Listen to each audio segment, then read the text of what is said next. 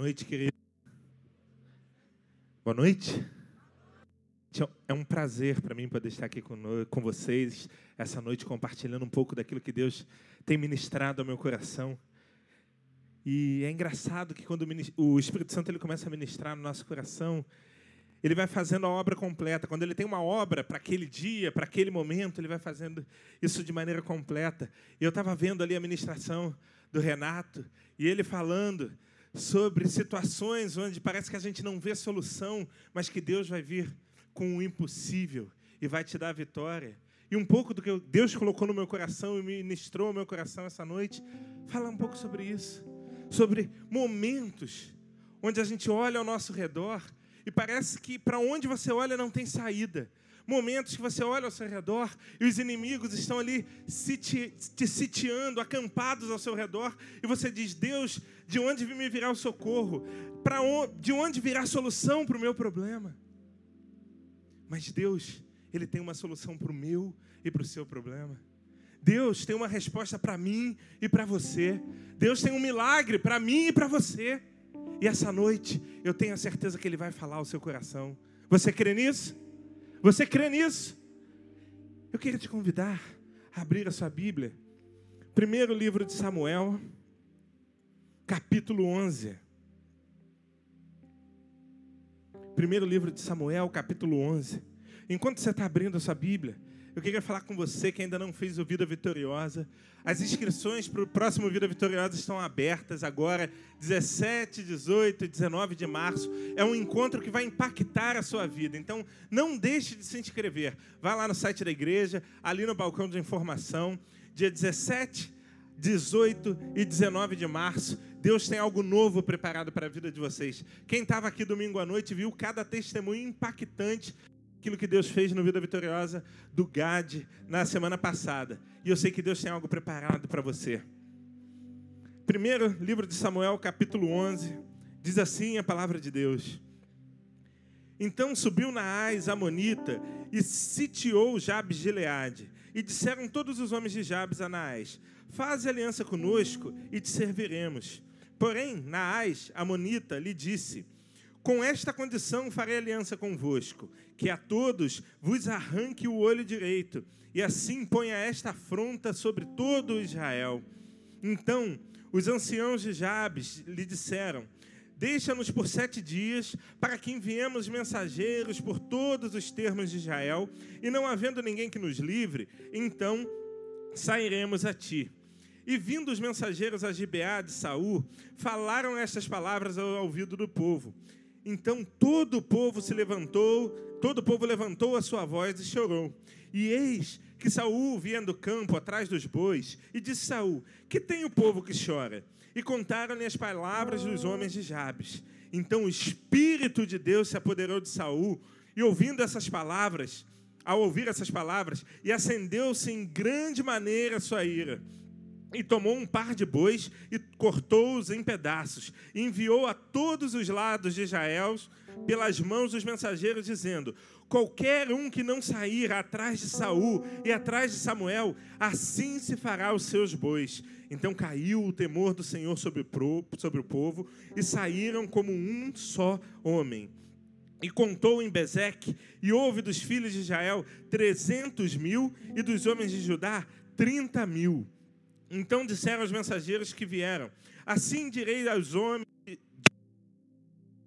Assim direi aos homens de Jabes e Gileade: Amanhã, em aquecendo o sol, vos virá livramento. Vindo, pois, os mensageiros e anunciando aos homens de Jabes, estes se alegraram. E os homens de Jabes disseram: Amanhã sairemos a vós, então não vos farei conforme tudo o que parece bem aos vossos olhos. E sucedeu que, ao outro dia, Saul pôs o povo em três companhias e vieram do arraial que e vieram do arraial pela vigília da manhã e feriram Amon, Amon até que o dia aqueceu. E sucedeu que os restantes se espalharam e não ficaram nenhum deles juntos. Pai de amor, eu quero te pedir, ó Deus, que o Senhor fale aos nossos corações, ó Deus. Nós precisamos ouvir a tua voz Nós precisamos, ó Deus, entender aquilo que o Senhor tem preparado para nós essa noite. Nós precisamos ouvir a resposta do Senhor, ó Pai, em nome de Jesus. Amém. Amém. Querido, a gente olha para esse texto e a gente vê que Naás, o rei dos Amonitas, ele havia sitiado Jabes de Leade. Ele havia parado seu exército ao, ao redor daquela cidade de Israel e havia ameaçado aquele povo. E o povo ficou com medo. O povo não sabia o que fazer. Ele olhava para as montanhas e via exército de um lado, exército do outro lado. Ele não via como se livrar daquele perigo. E o povo decidiu fazer um acordo. Qual foi o acordo que, que o povo propôs a Naás? Faça uma aliança conosco e nós vamos te servir. O que o povo estava dizendo é o seguinte: Naás, faz uma aliança comigo, que, que eu vou ser teu escravo. Eu nunca mais vou lutar, eu nunca mais vou, vou criar, vou te afrontar, eu nunca mais vou te provocar. Me, me proteja, não me mate, e eu vou fazer um acordo contigo. Naás era um rei estratégico e também um rei maldoso. E sabendo e conhecendo de batalha, de guerra, de estratégias de guerra, o que que Naás propôs àquele povo? Ele propôs que todos os homens de Jabes, de Leade, tivessem o seu olho direito furado. E ele disse: nos permitam furar o seu olho e, faremos, e não, nós não te mataremos, mas fazer, faremos de vocês escravos. Aparentemente, para o povo, não havia outra solução. Ou eles lutariam e morreriam, ou eles se deixariam furar o olho, ficar cego e viver como escravo. O povo não via outro caminho, ou era a morte, ou era a vida como escravo. E diante daquele quadro que se apresentava para ele, diante do risco de morrer, o povo, e você viu aqui comigo nesse texto, ele sequer se lembrou de Deus. Você vê que nessa narrativa o povo não fala com Deus, ele não ora, ele não busca orientação, ele não vai ao profeta, ele não vai ao homem de Deus e perguntar: Deus, o que, eu devo fazer diante da ameaça do inimigo? Não. O povo dá a resposta de bate pronto. E ele diz: Olha, nós vamos mandar é, mensageiros por todo Israel. Se em sete dias ninguém voltar para nos ajudar, nós vamos aceitar a sua proposta. Se em sete dias nós, ninguém chegar para nos, para nos ajudar, nós nos entregaremos e seremos seus escravos um povo com uma atitude covarde. Esse era um povo que conhecia Deus.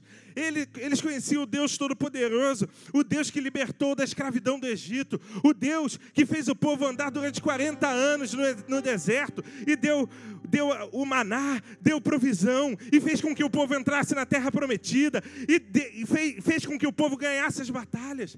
Esse povo conhecia o poder de Deus, mas parece que eles se esqueceram como em todo momento da história de Israel, eles se esqueceram do poder e, que, e, e se esqueceram de que eles serviam um Deus todo-poderoso. E os sete mensageiros saíram pela cidade. Um deles chegou à cidade de Saul, que acabara de ser ungido como rei de Israel, e contou o que estava acontecendo com o povo de Jabes, a opressão que eles vinham sofrendo. E o povo daquela cidade ele começou a chorar e a clamar a Deus. Saul vinha voltando do campo e ele viu o povo chorando, clamando a Deus e perguntou: "O que houve?" Alguém relatou para ele o que tinha acontecido. Saul se levantou cheio do Espírito Santo de Deus, tomado de uma ira santa, de uma, de uma indignação, e, e mandou que o mensageiro voltasse ao povo, dizendo: Nós vamos sair em, seu, em sua defesa.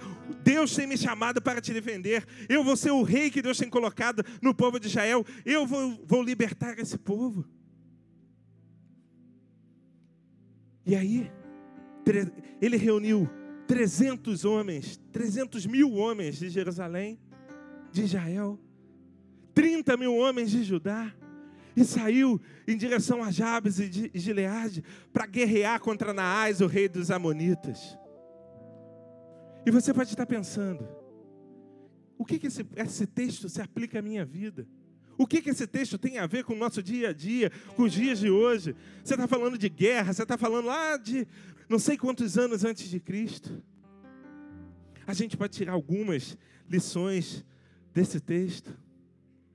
E é que normalmente, quando a gente ouve mensagens sobre o inimigo. Aleluia. Ei, aleluia. Normalmente a gente ouve mensagens no sentido: o inimigo tem. Eita! O inimigo tem atacado, o inimigo está tentando nos, nos, derrotar, o inimigo está tentando nos escravizar. O que eu devo fazer? Mas essa noite eu quero ver com vocês e falar, pensar com vocês o que eu não devo fazer quando vida. O que eu não devo fazer quando surgirem na Esse é um problema. O que eu não devo fazer? É jogar o microfone fora. É isso que eu não devo fazer. Faz o seguinte, ó. O que nós não devemos fazer quando o inimigo nos ataca. O que nós não, como nós não devemos nos portar quando o inimigo nos ataca. E o primeiro ponto é: nunca negocie com o inimigo. Nunca negocie com o inimigo. O povo se viu ali cercado pelo inimigo. O povo se viu sem chance, sem saber para onde correr, sem, sem ter certeza de onde lhe viria o, o, socorro. E aí, diante do iminente perigo de morte, o que, que o povo faz? Ele propõe, ele propõe uma aliança a Naás. Não nos mate e nós seremos o seu escravo. E quantas vezes nós, nós negociamos com o inimigo no nosso dia a dia? Quantas vezes os problemas vêm, as lutas se apresentam e a gente, sem saber como agir, a gente negocia com o inimigo, a gente aceita as propostas desse mundo e a gente ainda diz: não, a situação não, não, não me dá escolha. Será que de fato nós não temos escolha? E o mundo nos diz: se você quer sobreviver a esse mundo, se você quer sobreviver a esse século, finja que não viu. Você tem ali o seu sócio que está pagando propina para um fiscal não autuar a sua empresa. Finge que não viu. Ah, não, isso não tem problema. Você está negociando com o inimigo. Você olha e vê que o, o seu colega de trabalho está sendo corrupto. E você se finge de bobo. Não, aquilo ali não é comigo, não. Você está negociando com o inimigo. Você quer acreditar na Bíblia, você quer viver na igreja, você quer, se diz cristão mas você quer crer na Bíblia até onde aquilo não te prejudica. E aí você diz: não, esse negócio de sexo antes do casamento, isso é coisa do passado. Não, eu posso, eu posso ter relação, eu posso viver maritalmente com alguém, não tem problema nenhum. Isso é negociar com o inimigo. Quantas vezes nós negociamos com o inimigo e o mundo diz: não tem coisa, é, tem coisa que é melhor nessa vida a gente não olhar para a Bíblia. Tem coisas nessa vida que é melhor a gente não olhar para o nosso discipulador, não orar, não conversar com ele, porque ele sabe que se você buscar a Deus, ou se você buscar um homem de Deus, Deus vai te mostrar qual é a verdade. Os valores desse mundo nos levam a querer negociar com o nosso inimigo. Os problemas desse mundo querem nos convencer que a única saída é negociar com o inimigo. Se eu não pagar propina, minha empresa vai falir. Eu fico me lembrando. Eu fui fazer a vistoria do meu outro carro. E ele estava com uma placa, a minha placa da frente, ela estava amassada porque o carro era baixinho, passava no quebra-mola, ele arrastava, subia no meio-fio, ele arrastava, e a placa estava toda amassada. E cheguei lá no Detran, o fiscal olhou para mim e falou: "Olha, essa placa com essa placa assim não dá para passar". Eu falei, não, perfeito, o que, é que eu preciso fazer? Não, você recolhe um, uma guia lá, paga no banco, duzentos e poucos reais, e volta aqui que a gente confecciona uma placa nova. Eu, perfeito, vou tirar a guia. Aí ele vira para mim e disse o seguinte, mas, se você esquecer 50 reais aqui no banco, eu finjo que não vi. Queridos, isso é negociar com o inimigo. Eu poderia muito bem ter deixado 50 reais no banco e ir embora com o carro vistoriado, mas nós não devemos negociar com o inimigo. Porque quando nós negociamos com o inimigo, nós somos enganados com o diabo. Quando nós negociamos com o inimigo, nós nos tornamos escravos do nosso inimigo. E era isso que ia acontecer com o povo de, de Jabes. Qual foi a proposta de Naás? Olha, eu não vou matar vocês, mas vocês vão ter que ser meus escravos. A cada dia nós negociamos valores, convicções, mandamentos, experiências religiosas por uma ilusão embrulhada em vaidade, em prazer, em dinheiro, em sucesso. Será que é isso que Deus espera de nós? Será que Deus quer que você viva negociando com o inimigo? Será que Deus quer e espera que você viva negociando com o pecado? Os escravos, naquela época, não eram sujeitos de direitos, eles não tinham direitos alguns.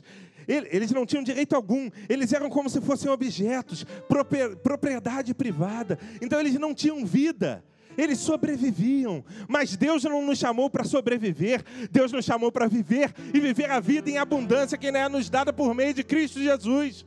Você crê nisso? Deus te chamou para viver a vida e vida em abundância. Ele não quer que você negocie com o inimigo. Nós não devemos negociar com Naás para sobreviver, mas diante dos problemas, nós temos que clamar a Deus, porque dos céus virá a nossa resposta, dos céus virá o nosso socorro. Deus é um Deus fiel, e não há problema, não há problema que para Deus não haja solução. Não há doença que para Deus não haja cura. Não há casamento destruído que para Deus não haja reconciliação. Mas você precisa se posicionar. Você não pode negociar com o inimigo. Deus não te chamou para sobreviver, mas Deus te chamou para viver em abundância, clamando a Deus a cada dia, para que flua do seu para que flua do seu interior rios de águas vivas. É isso que a palavra te promete. Não negocie com o inimigo. Mas em segundo lugar,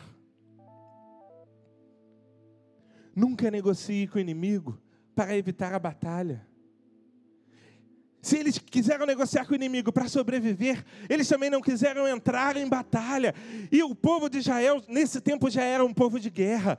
Durante todo o período de juízes, eles tiveram que guerrear e Deus levantou um juiz para libertar aquele povo. E aquele povo entrou em guerra com outro povo que estava oprimindo. E por meio da força e do poder de Deus, eles foram libertos. Então, eles eram de fato um povo de guerra. Mas eles não estavam querendo batalhar, eles não estavam querendo entrar em batalha. Naás tinha sitiado a cidade, o povo tinha só duas opções: ou entrava em guerra ou negociava. Ou se vendia e dizia, eu vou ser escravo para o resto da minha vida, ou batalhava dizendo, a minha vitória virá pelo Senhor. Eles decidiram negociar. Na nossa vida não pode ser desse jeito em nossa vida. Nós podemos estar sitiados nos nossos negócios, na nossa família, com os nossos filhos, na nossa vida financeira. A gente olha para o nosso redor e a gente não vê solução. A gente olha para o nosso redor e a gente só vê os inimigos. A gente só vê as contas chegando. A gente só vê a minha esposa, o meu esposo se afastando. A gente só vê o meu filho saindo da igreja. E às vezes a gente não consegue enxergar a saída, porque os inimigos estão ao nosso redor mas nós nunca podemos deixar de lutar. Nós nunca podemos abaixar a cabeça e dizer: Eu não vou lutar, eu vou negociar com o inimigo. Nós temos que lutar porque a vitória já, não é, já nos é garantida por Cristo Jesus. A vitória já nos é garantida por Cristo Jesus. Deus vai te libertar. Deus vai te dar a vitória. Se pois o Filho vos libertar, verdadeiramente sereis livre. Nós precisamos lutar pela nossa liberdade, porque a nossa liberdade nos é garantida em Cristo Jesus. E você para para olhar esse texto. A proposta de aliança.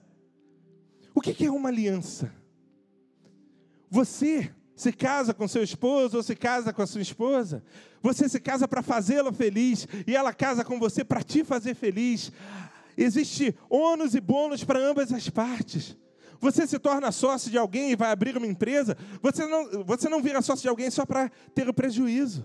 Você também quer ter lucro. Há ônus e bônus para todos os lados, para ambas as partes. Mas a proposta de Narrais não havia qualquer bônus para o povo de Israel, não havia qualquer lucro, qualquer benefício para o povo de Jabes. A proposta era: eu não te mato e você vira meu escravo. Essa era a proposta de Naás. Mas o povo, eles não estavam dispostos a lutar. O povo, eles estavam tomados de uma covardia e de um comodismo, e só pensavam em como acalmar as coisas, e só pensavam em como não fazer com que aqueles, aqueles inimigos descessem e atacassem a cidade. Eles não queriam sair da sua zona de conforto. Quantas vezes nós negociamos com o inimigo para não enfrentar a batalha? Quantas vezes nós negociamos com o inimigo para não entrar em guerra? Nós não queremos lutar pelo nosso casamento, então a gente diz: não tem mais jeito, eu vou divorciar mesmo, eu não amo mais aquela mulher, eu não amo mais aquele cara. Isso é negociar para não batalhar. Você olha para o seu filho e o seu filho não está nos caminhos do Senhor, ele não vem mais para a igreja. Ah, não, o meu filho não tem mais jeito, eu vou fazer as vontades dele, dele mesmo. Eu não vou entrar em guerra, não vou batalhar, eu não vou disciplinar. Isso é negociar com o inimigo.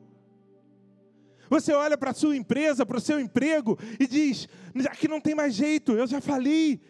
Eu não sei de onde virá recursos, eu vou parar por aqui. Você perde a sua esperança e perder a esperança é negociar com o inimigo. Mas Deus não te chamou para negociar com o inimigo. Deus te chamou para entrar no campo de batalha.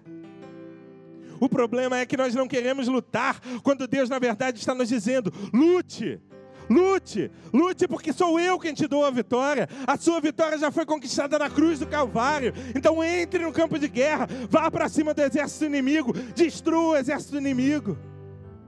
Mas nós não queremos sair da nossa zona de conforto. E há promessas preparadas para nós quando a gente entra na, na batalha. A promessa de vitória é certa. E aí você olha para o seu casamento e Deus te diz: Eu vou restaurar o seu casamento. E você olha para o seu filho e ele te diz: Eu vou trazer o seu filho de volta para a casa do Senhor. E você olha para a sua empresa, para a sua capacidade financeira e ele diz: Eu vou restaurar a sua vida financeira. Mas lute, ponha-se em batalha. Que Naás quis furar o olho direito de todos os homens de Jabes?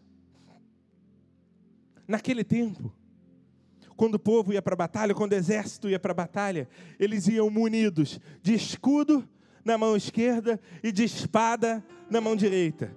Só que o escudo que era, usava, que era usado para proteger o corpo contra flechas, contra, contra a própria espada, contra a lança, ele era tão grande que ele cobria a vista do olho esquerdo. Então, o soldado ele só tinha o olho direito para quê? Para poder atacar o seu inimigo. Era necessária a visão do olho direito para que ele pudesse mirar, para que ele pudesse lançar, para que ele pudesse usar a espada. Só que com o olho vazado, os homens de Jabes nunca mais poderiam lutar.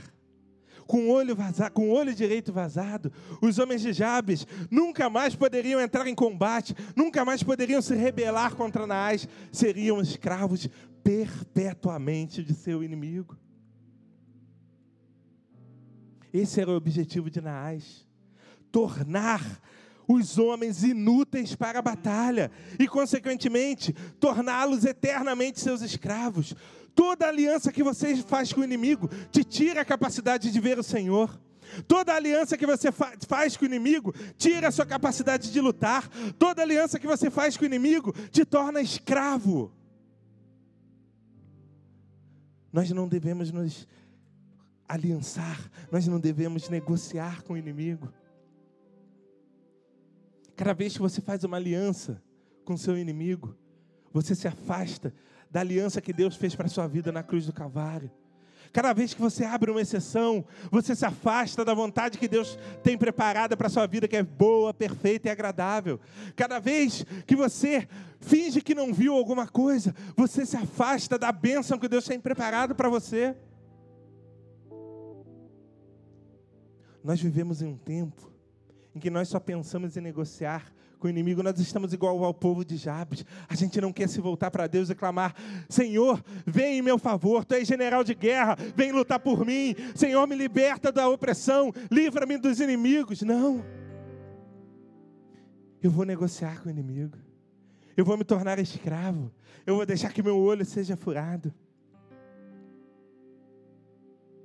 Se o seu inimigo te sitiar, te ameaçar, Deus está dizendo: não tenha medo. Não tenha medo, eu luto por você. O Senhor batalha pela sua vida. O Senhor vai te dar a vitória. O Senhor tem vitória preparada para você ao final da guerra.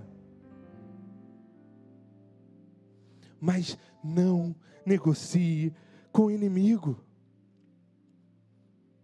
Porque quando a gente entra em guerra, e a nossa guerra não é contra carne nem sangue, diz a palavra de Deus, mas nós precisamos guerrear. E se o olho direito é o olho que nos dá a, a visão do campo de batalha, se o olho direito é aquele que nos dá a visão do nosso inimigo, que nos dá a estratégia de qual deve ser o ataque ou o contra-ataque, se ele tiver furado, como nós vamos poder guerrear? O problema é que cada vez que a gente negocia, o nosso olho é furado. E cada vez que a gente negocia, a nossa capacidade de lutar se esvai.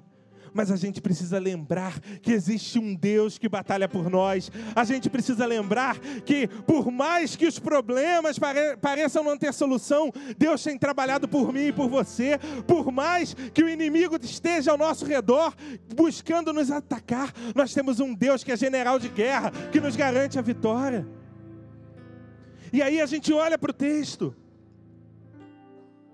a partir do versículo 5. E a gente vê que os mensageiros chegaram à, à, à cidade de Saul.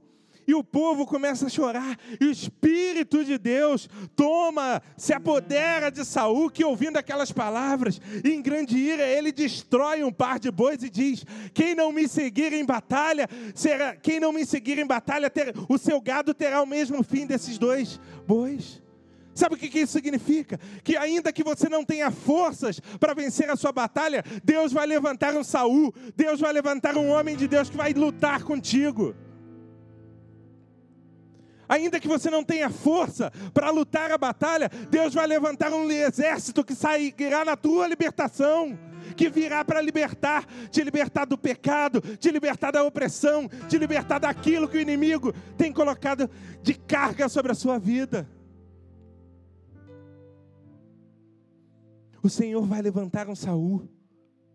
E a gente vê que não só um Saul, Saul se indignou e convocou o povo, e 330 mil homens saíram em defesa do povo de Jabes. Você olha para o seu problema hoje, Talvez você não esteja vendo o socorro do Senhor, mas creia, há um, há um, um exército gigante marchando em sua direção, saindo em seu favor para destruir o inimigo que, tá, que está te oprimindo. E a gente vê no versículo 11.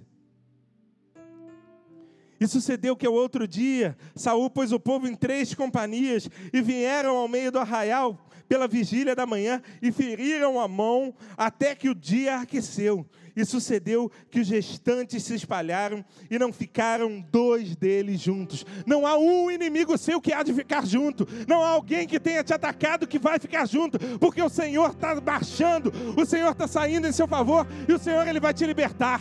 Mas não negocie com o inimigo. Não negocie, lute. Se o inimigo te ameaça, lute, porque o Senhor está contigo na batalha.